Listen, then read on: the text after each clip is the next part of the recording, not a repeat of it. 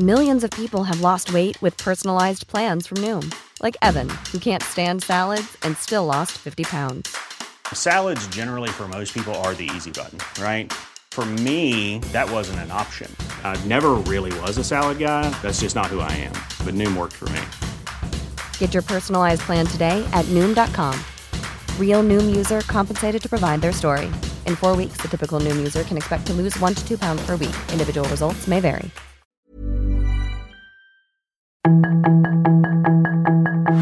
Tarde a tarde, lo que necesitas saber de forma ligera con un tono accesible. Solórzano, el referente informativo.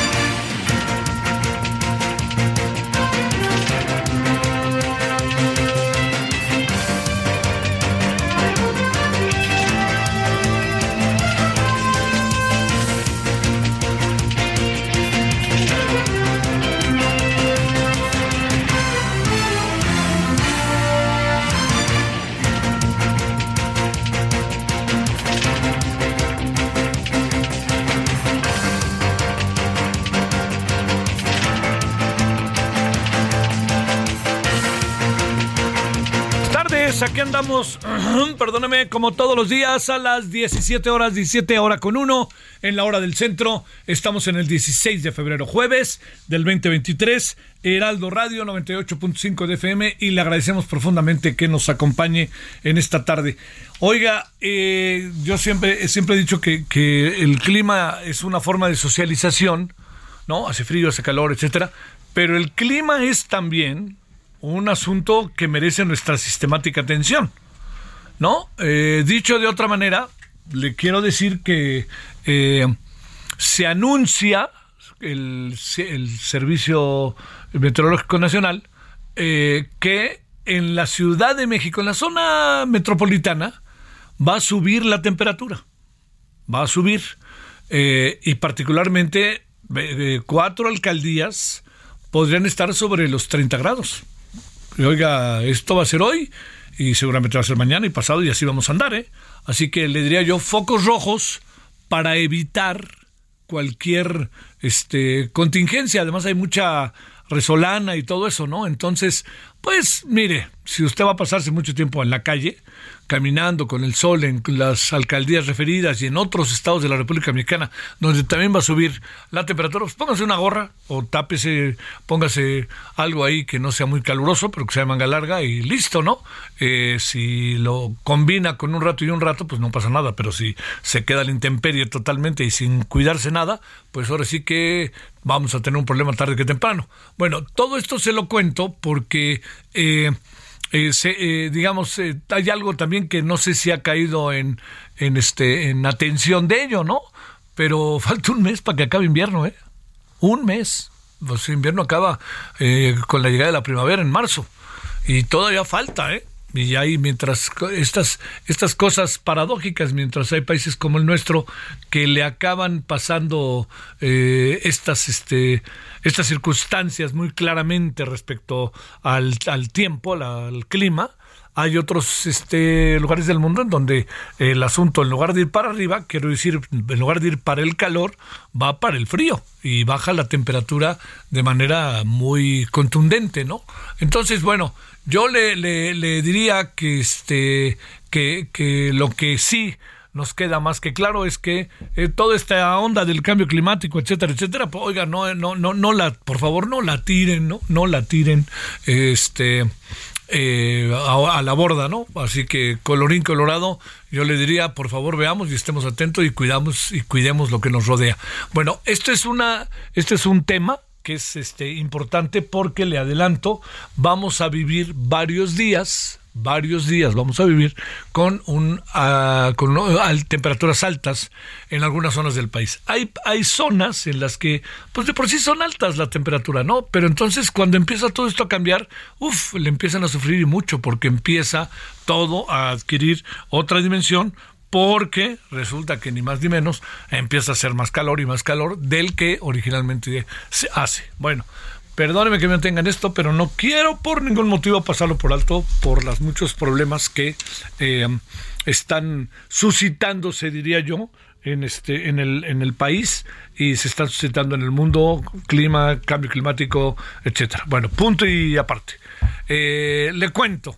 Eh, mire hemos estado eh, para una serie de cosas que hacemos en la noche en la televisión hemos venido tenido la oportunidad de estar entrevistando personajes no en su tiempo lo, lo, hacíamos en el Canal 11, que era muy interesante. ¡Ay, mis hijos! Cada vez que digo el Canal 11. Era. Este, y, y allá, en, lo que la idea es entrevistar veintitantos minutos, veinticuatro, póngale, ¿no? Ahí a, a un personaje.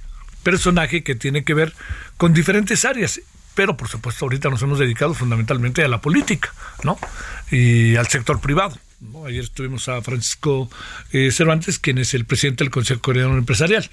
Eh, pero hoy en las muchas entrevistas que vamos a irle presentando con el paso del tiempo, hablamos en una entrevista que me pareció a mí interesante porque muestra cómo ve las cosas hacia futuro el presidente de Morena, Mario Delgado. Ve cómo él imagina que van a ser, claro que él no lo decide, o si lo decide por ahí una mano que mece la cuna, pues este será la del presidente, pero quien lo decide pues, se supone que es un comité y también lo deciden los morenistas. Entonces, eh, cuando, cuando se lo planteo y cuando le digo esto, lo que le quiero decir es que hay una ruta que se presume hacia el 2024 que será primero una selección, o sea, para decirlo en términos quizás este, hasta deportivos, primero hay una preselección, es decir, hay 40 futbolistas, 50 futbolistas, o futbolistas ellas o ellas, ellas o ellos, eh, y de esa preselección van quedando menos. O sea, quienes sí son aptos, quienes tienen apoyo, quienes funcionan. Uno presumiría que los que están ahora son los que se van a quedar, pero uno también presumiría que muchos se van a sumar. Entonces, son dos encuestas. Bueno, presumiblemente, vaya usted a saber qué decide luego el comité, los comités. Pero entonces la idea sería una encuesta para sacarlos a, la cancha y la otra para verlos jugar.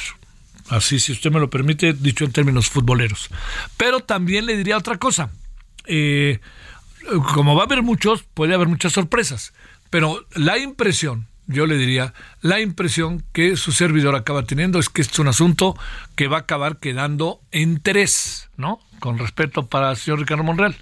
Yo creo que va a acabar quedando en, este, en el orden de aparición que usted y yo sabemos, con el número en en la, camiseta, Claudia Sheinbaum, con el número dos en la camiseta, en los dorsales, el señor Marcelo Obrar y el número tres, Adán Augusto López, que es secretario de Gobernación. Bueno, todo eso se lo cuento porque esto es lo que yo, esta parte final yo la digo, pero la inicial es la que plantea Mario Delgado de cómo pueden darse las cosas le interesa o no le interesa ser jefe de gobierno de la ciudad, pues no dice que sí abiertamente, porque además no cabe, ¿no? Pero este dice que pues, ahorita lo que está de por medio es otra cosa. Reconoce que hay un agujero con Coahuila y él piensa, como piensa una buena cantidad este, de morenistas, que con pocas dificultades, pero va a acabar siendo ganador, ganadora de la elección en el Estado de México, Delfina Gómez, y ven que en el estado de Coahuila las cosas están parejas. Entonces, esto le cuento de lo que conversamos el día de hoy con Mario Delgado. También conversamos el día de hoy con Omar García Harfuch.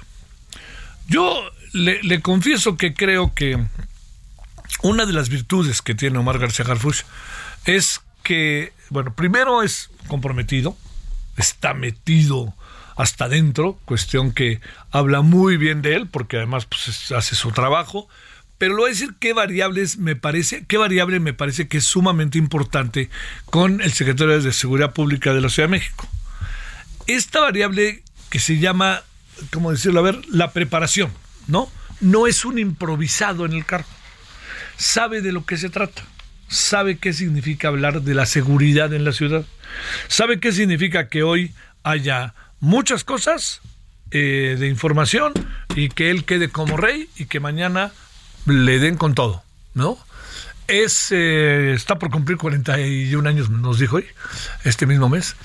Pero lo que, lo que le quiero decir es que además este, echemos otra variable por delante. Su nombre es, para, es un hombre relativamente joven, ¿no? Es un país de jóvenes, por eso digo que es relativamente joven. Los viejos somos su servidor, ¿no? 71 años, cosas así. Pero cuando digo que es relativamente joven, eh, entiendo que no se compara con 920, pero es alguien que va tarde que temprano a estar en cargos de cada vez mayor responsabilidad. Le pregunté por lo de los 43. ¿Estabas inquieto o no? No, no tengo nada que ver. Yo estaba en Michoacán y estaba en otra gestión y en otro trabajo. Ojo con eso. Eh, el tema de el atentado, ¿no? También eh, lo recuerda y lo recuerda con mucha firmeza. Eso me gustó, ¿no? le digo, oye, ¿y a quién fue la primera persona que le hablaste? Dice, la primera persona que le hablé, no le hablé a nadie, más bien me entró la llamada de la jefa de gobierno. Y le dije, oye, ¿y tu mamá? Dice, pues hasta los tres o cuatro días puedo hablar con ella. Y todavía algo más que me ha parecido muy interesante. Eh, ¿Qué se alcanza a pensar en ese momento? O sea, estás en medio de una balacera, en que la balacera, el único motivo que tiene es defenderte, o atacarte, tú eres el centro. Entonces eh, dice que, eh, que no hay mucho que pensar, porque iba viendo cómo mis compañeros, mis amigos, eran asesinados ahí, juntito de mí, ¿no? Entonces yo pocas cosas podría hacer. Pero le voy a decir algo que a mí me pareció que puede ser sumamente interesante. Eh, él tiene muy claro quién fue, y porque vino el asunto, el cártel Jalisco Nueva Generación, y, y bueno, pues él sabe que en cualquier momento los que no atinaron pueden atinar. También hablamos del caso de Ciro Gómez Leiva. Él eh, dice, oye, nosotros tenemos a más de 20 personas detenidas entre autores materiales, entre los que participaron directamente en términos del disparo al periodista, pero también tenemos a una cantidad de personas ahí que han sido detenidas que han jugado algún papel, el, el, que manejaba la motocicleta, el que estuvo investigando, el que a dónde se fueron a esconder, el que todo, ¿no?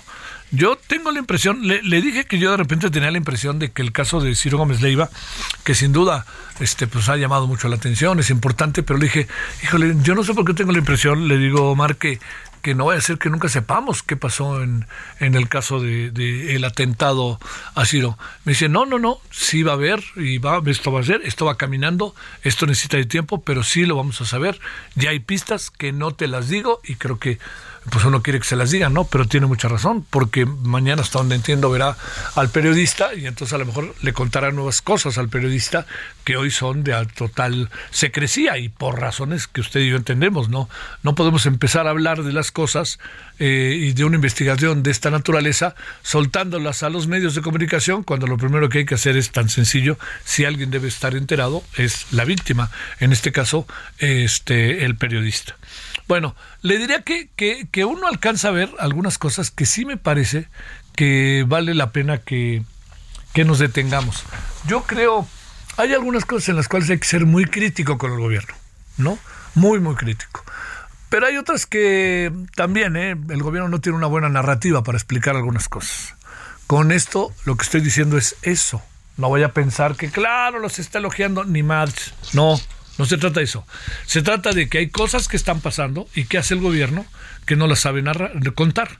Y hay otras cosas que el gobierno cuenta que uno tiene muchas dudas de que estén pasando. Esta paradójica de la gobernabilidad que particularmente con este gobierno se han agudizado. Bueno, no le cuento más porque además tenemos un asunto que a mí, como usted lo ha podido, si nos hace el favor de seguirnos regularmente, para mí es de primerísima, de primerísima este, importancia, que es el hecho de la UNAM, primero, antes que nada, pero segundo, diría, no es solo la UNAM, sino todo este lío de la tesis que ha sido realmente un galimatías y que hoy adquirió una dimensión que a mí me inquietó y que voy a tratar de que alguien un universitario que sabe perfectamente de qué se trata el asunto, nos explique qué fregados pasó y hacia dónde va el asunto entonces. Hablo de la tesis de la, la tesis que ha sido reconocido como plagiada por parte de eh, la señora Yasmín eh, Esquivel, quien es, como lo sabe usted, ministra de la Corte.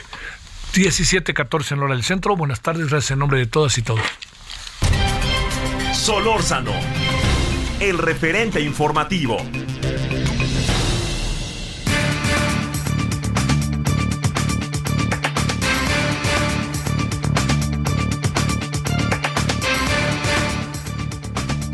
Bueno, eh, aquí andamos entonces. Este, eh, yo le agradezco que nos acompañe, le agradezco que esté con nosotros. Y si a usted le parece, eh, vámonos con este tema de la tesis plagiada, ¿no? Diríamos así en genérico. Juan Jesús Garzonofre, investigador y profesor del Instituto de Investigaciones Jurídicas de la UNAM. Te debo de confesar, Juan Jesús, que en cuanto vimos lo del amparo dije, háblenle y a ver que nos explique peras y manzanas de qué se trata. Adelante, Juan Jesús, y gracias por tu participación. Buenas tardes. ¿Qué tal, querido Javier? Gracias como siempre por la invitación. Te saludo a ti y a todo el auditorio. Y lo cierto es que fue una, una sorpresa. Sí. Fue, fue una sorpresa lo que nos enteramos eh, a partir de los distintos medios de comunicación en el sentido de que una ministra de la Suprema Corte había interpuesto un amparo para detener el procedimiento que se está llevando a cabo en estos momentos en Luna, ¿no? ¿Qué, ¿Qué, es lo que a partir de información, Javier? Ojo, no, no al día de hoy no, no se ha conseguido la demanda, no sabemos cómo viene a, a ciencia cierta eh, la sentencia, lo que hemos podido indagar es que una jueza, un tribunal inferior, eh, le otorgó una suspensión al procedimiento del Comité de Ética Central del UNAM a la ministra Yasmín Esquivel, alegando que la conformación del mismo eh, carecía de algunos vicios del procedimiento, ¿no? Esto en definitiva es una mala señal, esto le va a meter mucho hielo al asunto, esto puede terminar eh, en, entrampado en el Poder Judicial sin que haya resuelto la UNAM y no hay que olvidar que las resoluciones en amparo pueden escalar hacia tribunales eh, de otro orden jerárquico, es decir, superiores. Entonces, esto no, no pinta bien, esto es una estrategia que está llevando a cabo la ministra para ganar tiempo y para evitar que la UNAM tenga un resultado de la investigación que se está haciendo. ¿Se, se problematiza el problema? Sí, sí, sí, sí. Es, es, es algo que no estaba en la ecuación. Por lo que nos habíamos enterado, Yasmín Esquivel había sido citada, Yasmín Esquivel había entregado pruebas, ella, por decirlo de alguna manera, estaba aceptando la competencia y el trabajo que estaba haciendo el comité de ética. Y de nueva cuenta, Javier, esto es muy significativo de la persona que está involucrada, es decir, de la ministra. La ministra, en mayor o menor medida, lo que está haciendo es está previniendo de cualquier sanción o determinación que tome la UNAM. Ojo, el comité de ética no puede sancionar, el comité de ética solo recomienda, solo llama la atención sobre los procedimientos, confirma lo que ya dijo el primer comité de integridad de la CES Aragón. Entonces, lo que está haciendo la ministra en estos momentos, pues es en definitiva prevenir esta, esta recomendación del comité de ética y esto creo que te habla de la poca eh, integridad de la involucrada para que un comité de expertos ajeno a las grillas que está analizando el caso, pues al día de hoy tenga una demanda en su escritorio y por el momento tengan que detener el procedimiento en la Universidad Nacional. Oye, eh, hoy medio por ahí veía, leía, me trataba de enterar, este Juan Jesús pasó algo que vale la atención, vale la pena atenderlo. ¿La UNAM debió prever esto? Sí, totalmente, totalmente, Javier. Y yo en esto, eh, eh, a título personal lo digo, pero me parece no, no es más que una una mala determinación de la primera recomendación del abogado general. No sé si la recuerdas. La, a, los días de que el Comité de Ética de la FES Aragón dice que encontró el plagio de la ministra, eh, inmediatamente sale la abogacía general y el rector a decir que no se le puede hacer absolutamente nada. Se condena, se llama la atención, pero que eh, el título lo va a seguir teniendo porque el UNAM no puede tener títulos y le manda el problema a la CEP, ¿no? Ahí se empezó a problemar el asunto. Ahí creo que es una de las consecuencias de tener una defensa jurídica insuficiente, de entender que la UNAM en ese primer momento sí pudo haber tomado otro camino en torno a imponer una determinada eh, sanción que no es otra que la nulidad del título. Lo que pasó fue que después, en aquel mensaje que dio el rector un viernes, y que salieron eh, a respaldar la mayoría de la comunidad universitaria, el caso regresó. El caso de la SEP regresó y ahí está en el comité de ética. Entonces, yo en lo personal, haciendo un seguimiento del análisis jurídico del caso, me parece que no es más que una consecuencia de una determinación que en un primer momento se debió haber hecho con muchísima más diligencia y con mucho más cuidado, sin apresurar los tiempos que en aquel entonces determinaban la votación para hacer eh, renovar la presidencia de la Suprema Corte. Híjole, este Juan Jesús, es como que se conjuntan cosas ahí medio delicadas, desde la negligencia hasta la intencionalidad de alguien que pudo haber engañado a la propia autoridad de la universidad dentro de la universidad sobre cuál podría ser el desenlace de las cosas o qué rumbo podrían tomar. A ver, te lo digo con el poco conocimiento que uno tiene legal. Este, no puedes pasar por alto que una cosa de esta naturaleza requiere por principio remedio y trapito. Dicho de otra manera, no te vas a meter en un terreno que te puede rebasar, que te puede generar tantos problemas más a nivel público y más en un momento como este, y de repente digas, ay, se me olvidó poner algo ahí en el texto para que la señora, si se amparara, esto no se detuviera y siguiera. A ver, dos, dos cuestiones. la primera, yo creo que em, en definitiva el personaje que tenemos enfrente no es cualquier, no es cualquier individuo, es un ministro de la Suprema Corte que probablemente tenga un equipo más grande que de fútbol que de abogados detrás de esa persona, ¿no? Pensando en alternativas, pensando en soluciones. Entonces aquí es donde sinceramente sí parecería que eh, una de las respuestas, pues claramente iba a ser eh, peleada en alguna otra instancia por los abogados de Yasmín Esquivel, ¿no? Y la otra, Javier, yo quiero pensar que más de una negligencia, que más que algún eh, error voluntario, hay una dimensión política de este, de este asunto, claramente, ¿no? Todos lo sabemos, no todos son reglas, no todo es derecho, hay una dimensión política, ¿no? Esa dimensión política creo que se quiso evitar creo que no se quiso ver. Creo que eh, apelaron a la buena voluntad de la involucrada, a que se iba a quedar así, a que iba a pasar eh, desapercibido una vez que Yasmín Esquivel no haya considerado la presidencia de la Suprema Corte, pero al final resultó todo contraproducente. En estos momentos, nada más para que vean la magnitud, que un ministro de la Suprema Corte de Justicia interponga un amparo a alguien que está por abajo de, de, esta, de esta institución, pues ¿cómo, ¿qué le puedes decir a esa juez cuando llega el demandante y te ves que el demandante es una ministra de la Suprema Corte, ¿no?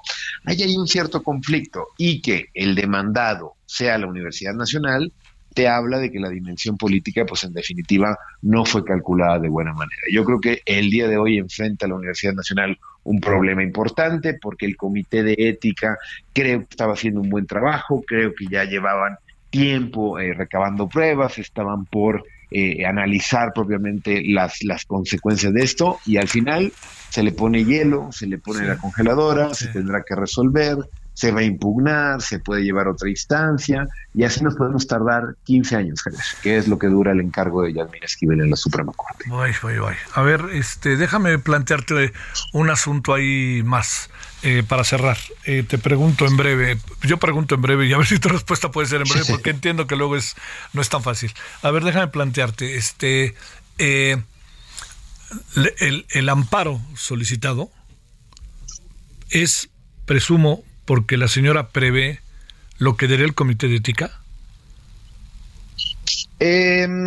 a ver, no está alegando eso, pero eh, sí se puede, se puede prever eso. No, uno no, no, no, interpone amparos, Javier, eh, porque, porque no está tranquilo, ¿no? Uno interpone amparos cuando hay indicios de las que las cosas van a salir mal, de que hay algún tipo de, de irregularidades, que las llevas la de perder, por así decirlo, ¿no? Entonces me queda claro que a pesar de que la demanda no alegue propiamente las, las consecuencias, se está yendo hacia atrás la administración, diciendo la integración de este comité no se apegó a las reglas, hay que conocer bien los alcances y demás, y en ese sentido yo no me voy a tener a lo que eso resuelva porque está conformado de manera de manera errónea, ¿no? Pero, eh, pues en definitiva, la gente no anda interponiendo amparo, la gente que duerme tranquila, la gente que duerme tranquila, pues estamos en nuestra casa sin pensar en cuáles van a ser las consecuencias de nuestras acciones, ¿no? Uno, uno actúa y ya está, ¿no? Aquí parece que el componente de la Comisión de Ética no, no le tiene claro y Esquivel de que iban a hacer algo favorable a su persona. Juan Jesús, te agradezco muchísimo porque además paralelamente hay una campaña vistísima en medios y en redes en favor de la ministra. Bueno, gracias Juan Jesús. El referente informativo regresa luego de una pausa.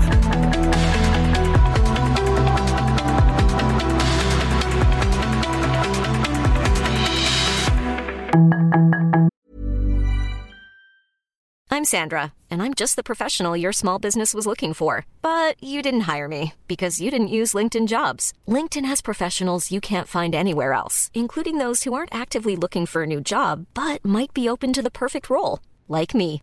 In a given month, over 70% of LinkedIn users don't visit other leading job sites. So if you're not looking on LinkedIn, you'll miss out on great candidates like Sandra. Start hiring professionals like a professional. Post your free job on linkedin.com/people today. Estamos de regreso con el referente informativo.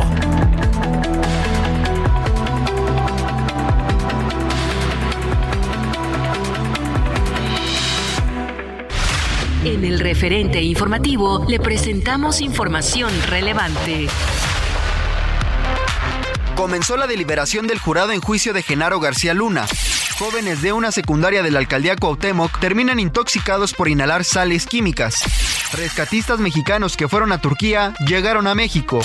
Instituto Nacional de Acceso a la Información cabildea en el Senado los dos nombramientos que le faltan. Giran 12 órdenes de aprehensión contra responsables de atentado a Ciro Gómez Leiva. Alejandro Armenta y Santiago Krill buscan destrabar 48 temas de la agenda legislativa.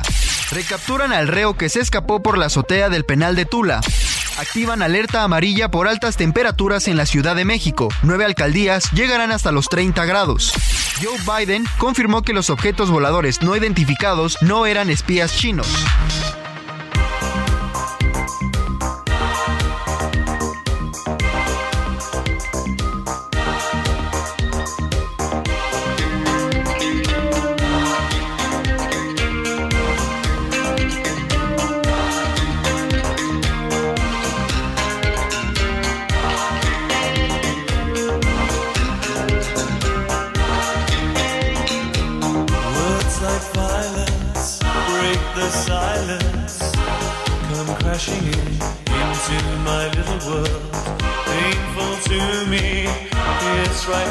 Con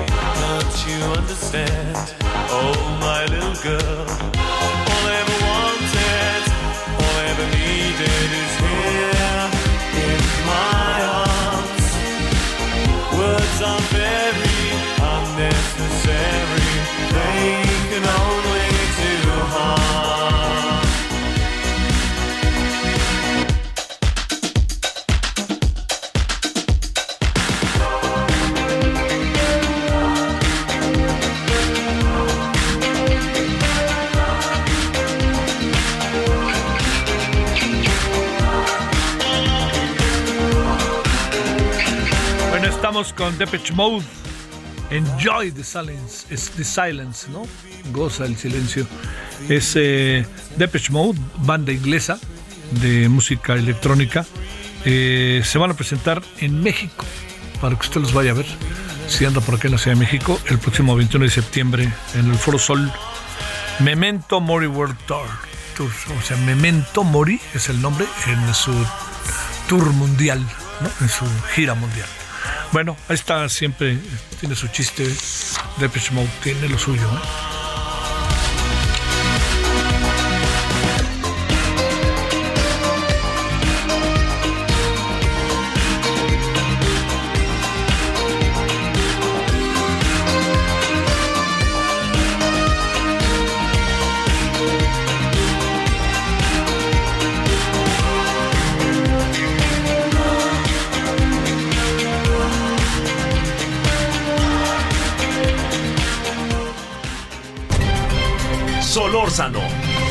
El referente informativo.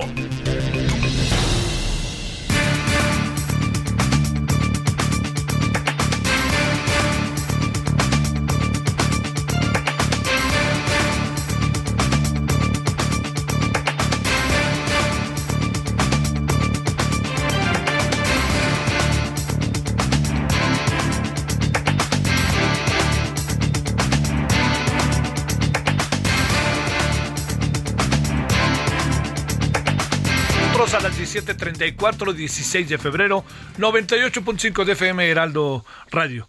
Eh, ayer se dio a conocer una noticia que es importante, que va a comparecer el día 24 de febrero la señora Rosario Robles por el caso de la estafa maestra. Pueden pasar muchas cosas. Alguien que ha seguido de manera puntual, eh, yo diría profesional, precisa, con todos los elementos que conforman este caso es Nayeli Roldán, reportera de Animal Político y autora de este libro que se llama La estafa maestra. Mi queridísima Nayeli, ¿cómo has estado? Buenas tardes. ¿Qué tal, querido Javier? Muy bien, muchísimas gracias. Gracias por el espacio, como siempre. Es un gusto que estés con nosotros y que tengas tiempo para ello. Déjame plantearte, este, ¿qué puede pasar el próximo 24 de febrero? Porque he leído que existe la posibilidad de que le exoneraran. ¿Tú crees que lleguen a eso o qué? ¿Va a llegar, va a decir vengo a declarar y la vuelven a meter a la cárcel? En función de la información que tienes y los elementos que hay del caso, ¿qué piensas que puede pasar y en qué andamos? Claro, eh, Javier, bueno, pues mira, es complicado, digamos, que, que predecir o, o, o establecer una posibilidad al respecto. Lo que te diría es que, a ver, la, mm, audiencia del próximo 24 de febrero, eh, la Fiscalía General de la República tendría que decidir si continuaría el proceso en su contra o no eh, por esta acusación de ejercicio indebido de la función pública eh, que tiene relación justamente con el caso de la estafa maestra. Eh, en caso de decidir que no, que no hubiera elementos, sobre todo, eh, Javier, creo que vale la pena precisar algo. Eh, si ustedes recordarán, hace unos meses también se dio una noticia de un fallo de un juez en el que determinó que la Fiscalía General de la República eh, estaba acusando de manera penal, digamos, a Rosario Robles por el desvío, eh, o, o, más bien por el caso de la estafa maestra, pero el juez consideraba que no se trataba de una cosa penal, sino más bien administrativa, ¿no? Pero eh, digamos que estaba señalando que la fiscalía se había equivocado en cómo estaba llevando a cabo el caso y la verdad es que lo cierto es que la fiscalía efectivamente, Javier, no está investigando el desvío de recursos públicos, no está investigando la ruta del dinero, no está eh, investigando nada que tenga que ver con, eh, pues eso, con, los recursos públicos, sino más bien con eh, una actuación indebida en materia de la función eh, pública de Rosario Robles y efectivamente es una cuestión administrativa. Esto no quiere decir, ojo, que la estafa maestra no exista, por ejemplo, ¿no?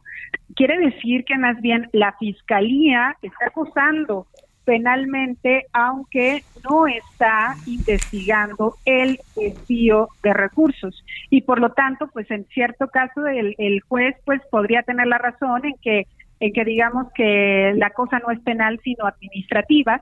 Entonces, eso es lo que justamente se podría definir el próximo 24 de febrero, eh, Javier, que el juez determine que básicamente aquí hay una equivocación en cómo se empezó a perseguir a Rosario Robles en materia penal cuando en realidad las pruebas y la acusación que se presenta pues es en materia administrativa. Sí, sí, sí, ese asunto que mencionas ahorita está interesante. Eh, ¿no, ¿No vislumbras la posibilidad de que pudiera eh, presentarse a declarar y que vuelva a ser detenida? Pues en este caso, eh, Javier, más bien aquí ya dependió también de la Fiscalía General de la República, que fueron ellos quienes se desistieron de solicitar eh, una medida cautelar que en este caso tenía que ver con la prisión preventiva, porque hay que recordar que el delito de ejercicio indebido de la función pública no implica o no no no tiene eh, esta eh, detención, digamos, de manera oficiosa. sino que más bien en este caso fue la fiscalía quien solicitó eh, que, que Rosario Robles, Robles estuviera en prisión siguiendo el proceso eh, por un riesgo, supuesto riesgo de fuga, pero el delito per se, digamos que no lo amerita. En este caso, la audiencia tampoco sería como para, para revisar la medida cautelar, sino más bien para revisar si se continúa o no el proceso. La medida cautelar, digamos, la fiscalía desistió de ella o de solicitar la prisión desde hace unos meses. Eh, por eso es que pudo salir de prisión, porque básicamente era lo único que la tenía este, en Santa Marta de Catitla, porque hay que recordar también que su defensa pues había eh, dado una batalla y ganado bastantes recursos, bastantes eh, amparos que eh, justificaban que la prisión preventiva pues no estaba eh, del todo legal, digamos, ¿no? Oye, a ver, esto podría significar, podría, pregunto Nayeli, significar que le exoneraran el día 24 o no? No, no necesariamente, eh, Javier, o sea, alguna exoneración como tal, o sea, decir esto es inocente, no, no, no. No se ve por dónde, me que no alcanzaría. claro, más bien es si hay elementos o no para continuar el proceso con base a la acusación que finca la Fiscalía General de la República. Ah. Y en este caso creo que, que sí hay que ser muy claros que el balón ha estado en la cancha siempre del Ministerio Público y que los jueces pues finalmente digamos que, que fallan acorde a lo que les presentan, pero en este caso eh, creo que es una de las cosas que siempre insistimos, eh, eh, Javier, desde un principio, que es a Rosario Robles nunca la han acusado del desvío de recursos públicos. Esto significa que no se está investigando el dinero, a, en dónde paró, en qué cuentas pararon, a quién benefició y porque si lo hacían con ella, lo tenían que hacer con el resto del dinero, ¿no? En todo el desvío del gobierno del presidente Enrique Peña Nieto. Oye. Y justamente eso es lo que nunca ha pasado, Javier, ni Oye. con Rosario Robles ni con ningún otro funcionario público. Todas las acusaciones se han centrado en cuestiones administrativas, en qué documentos se firmaron y en cuáles no, en si se entregaron los servicios, etcétera, pero efectivamente todo ha sido meramente administrativo, Javier, la acusación de la Fiscalía. Claro, y, y volvemos a lo que decías desde el inicio y lo que has venido diciendo y en tu libro repites en varias ocasiones, que es eh, el asunto es administrativo y la mujer pudo haber seguido todo este tiempo en su casa el proceso. Por el tipo de... de- Sí, por supuesto. Sí, oye, Completamente, Javier. Y entonces, más bien, en todo caso, lo que tendríamos que eh, ver por parte de la Fiscalía es que cumplieran lo que dijo muy al inicio Alejandro Gertz Manero, el fiscal, de que la estafa maestra sería investigada como delincuencia organizada.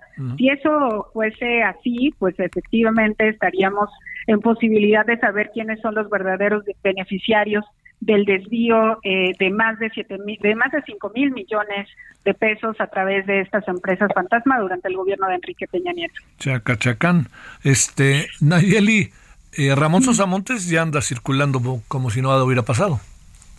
Sí, también, también, o sea, y creo que es exactamente el mismo caso, Javier. O sea, la fiscalía también lo acusó de eh, la firma de algunos convenios, de que no se cumplieron los servicios, eh, incluso también había ahí alguna, algunos señalamientos de que él tenía una empresa y que había ganado recursos, había ganado contratos públicos, etcétera.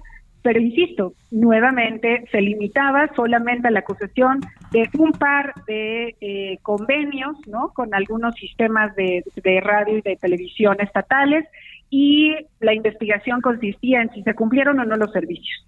Y entonces, si la fiscalía no investiga la estafa maestra como lo que fue, que es un sistema, pues por supuesto que hay posibilidad de que se pueda comprobar de una firma si se realizó o si se entregaron ciertos servicios, etcétera. Entonces, aquí el asunto sería de verdad una macro investigación y sobre todo, insisto, el dinero, que esa es la clave, no las firmas de documentos, ¿no? Claro.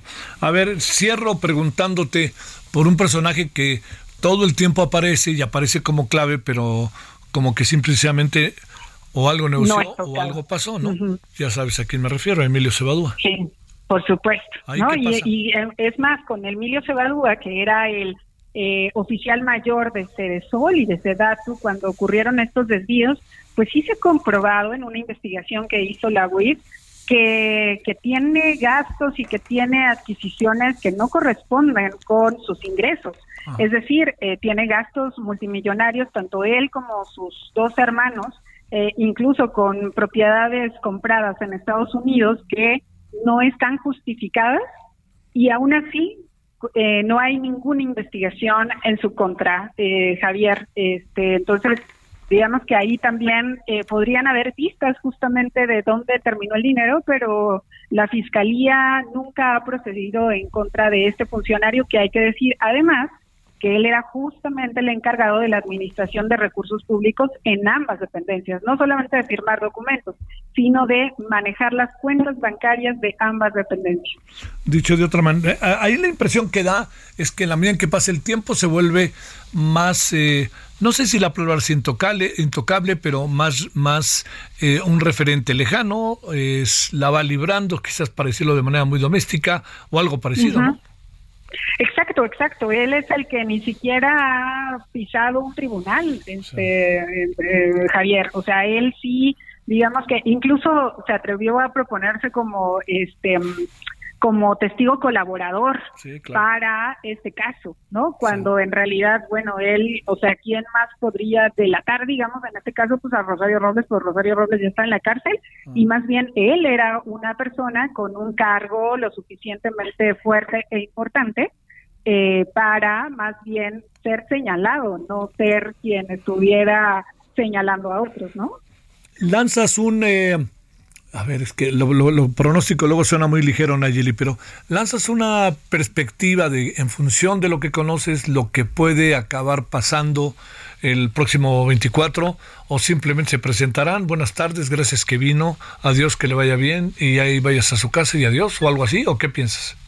Sí, o sea, creo que sí va a ser interesante escuchar los argumentos del juez y también de la defensa de Rosario Robles para eh, pues intentar que el caso sea cerrado. Pero insisto, aún en ese escenario, eh, Javier, pensando en que pueden decir que ya no va a continuar el proceso, no quiere decir que hay, que no exista la estafa maestra, ni mucho menos quiere decir que ella esté libre de culpa, ¿no? Sino que más bien no se investigaría de la manera correcta o no no este no no la fiscalía no estableció las acusaciones pues como hubiera correspondido un caso como este no este y da la impresión de que teniendo en la cárcel a, Rosario Robles Nayeli las cosas este parecía que estaban haciendo un seguimiento y además uno no sabía si estaba en la cárcel por deudas del pasado no necesariamente de la estafa maestra no Exactamente, exactamente. O sea, incluso el que estuviera Rosario Robles en la en, prisión no significaba ni que se estuviera haciendo justicia en el caso, ni que se estuviera acabando con la impunidad. Más bien, incluso lo que también eh, nosotros señalamos en, el libro, este, era, eh, pues más bien como una como una estrategia jurídica con argumentos legaloides, digamos, como pues para mantenerla en prisión, pero pero si uno eh, era estricto, digamos, en materia de derecho, y así lo consultamos con varios especialistas, pues no había razón para que ella estuviera siguiendo el proceso en prisión, ¿no? O sea, sí, lo podía seguir en su casa y volvemos a lo mismo. Eso tampoco significaba que fuera inocente, sino que aplicar las consideraciones jurídicas, pues no tendría por qué estar en prisión, ¿no? Y ahí estarás en primera fila el próximo 24. Exacto, ahí estaremos, así que podríamos hablar la siguiente semana para ver qué pasó. Será, será mi gusto y te mando un gran saludo, Nayeli, gracias por tu tiempo. Muchísimas gracias a ti como siempre por el espacio, Javier. Hasta Saludos al auditorio. Nayeli Roldán, extraordinaria reportera de Animal Político y autora del libro de la estafa maestra. 1747 en Lora del Centro. Solórzano, el referente informativo.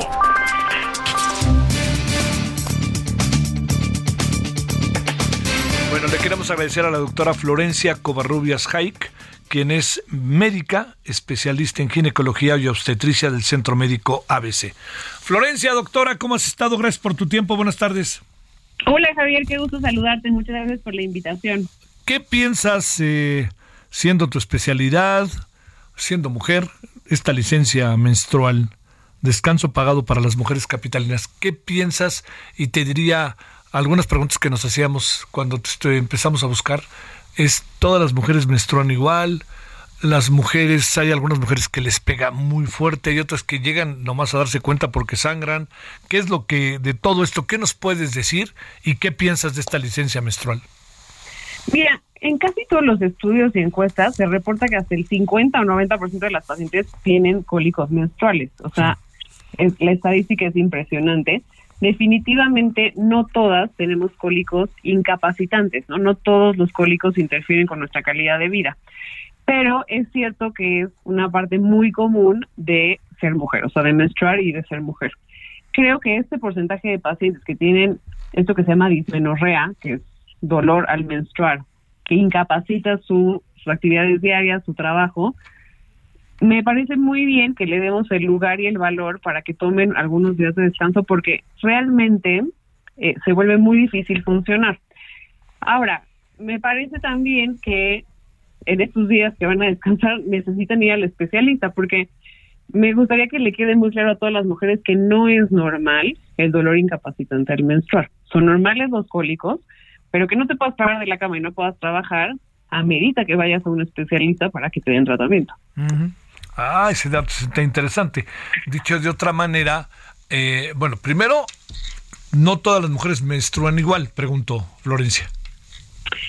Mira, hay una variación, como que podemos distinguir un ciclo menstrual normal de anormal. En, en lo normal hay muchísima diferencia de cada cuánto le baja cada mujer, cuántos días sangra, la cantidad de mililitros que sangra y los síntomas a los que se asocia este sangrado. Entonces, no todas menstruamos igual.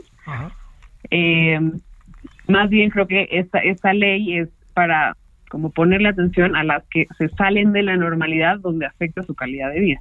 Claro, es ahí. Es que fíjate que yo recuerdo ahí mis tiempos más allá universitarios, etcétera, que, que había compañeras que pues yo, yo, bueno, la verdad que se veían muy, muy afectadas, ¿no? No sé si también fuera la edad o algo parecido.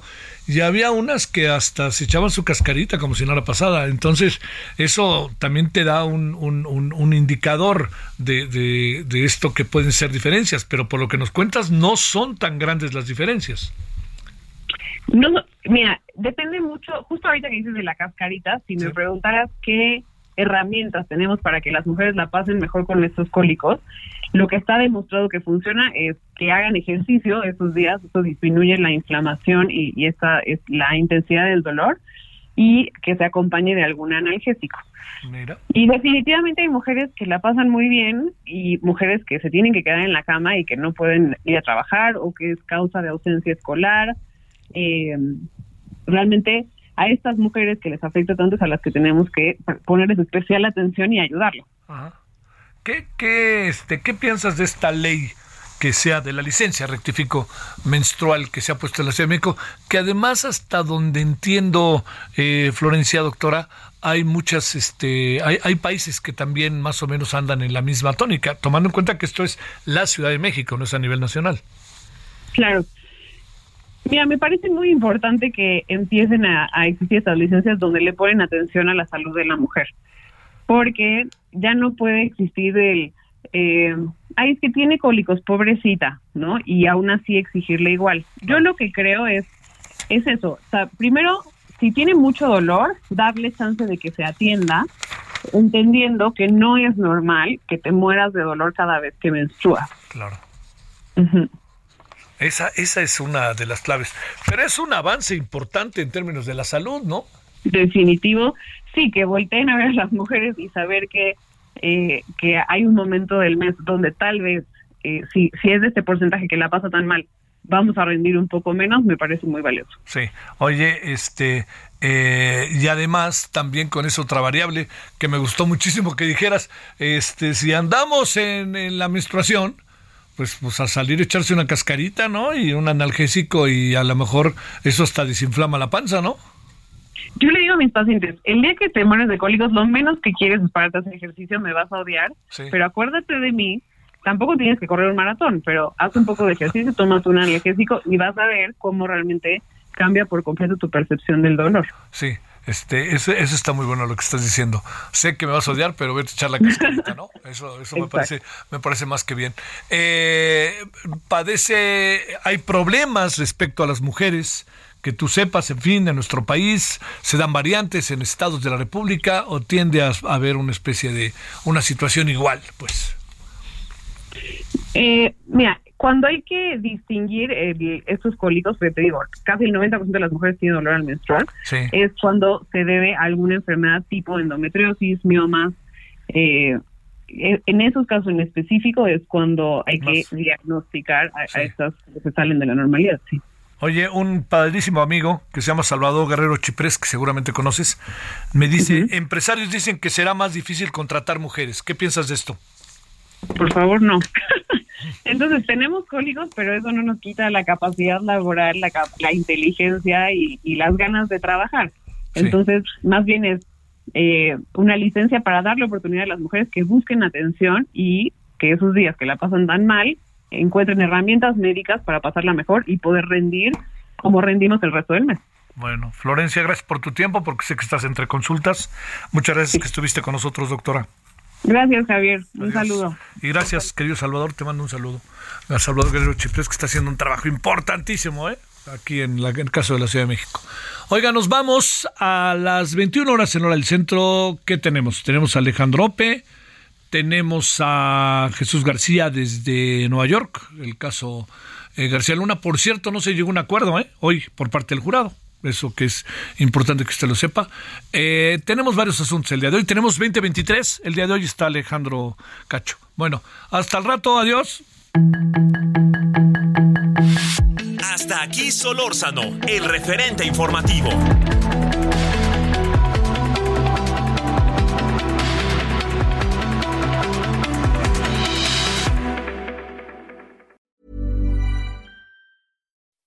When you make decisions for your company, you look for the no-brainers. If you have a lot of mailing to do, stamps.com is the ultimate no-brainer. Use the stamps.com mobile app to mail everything you need to keep your business running with up to 89% off USPS and UPS. Make the same no-brainer decision as over 1 million other businesses with stamps.com. Use code program for a special offer. That's stamps.com, code program.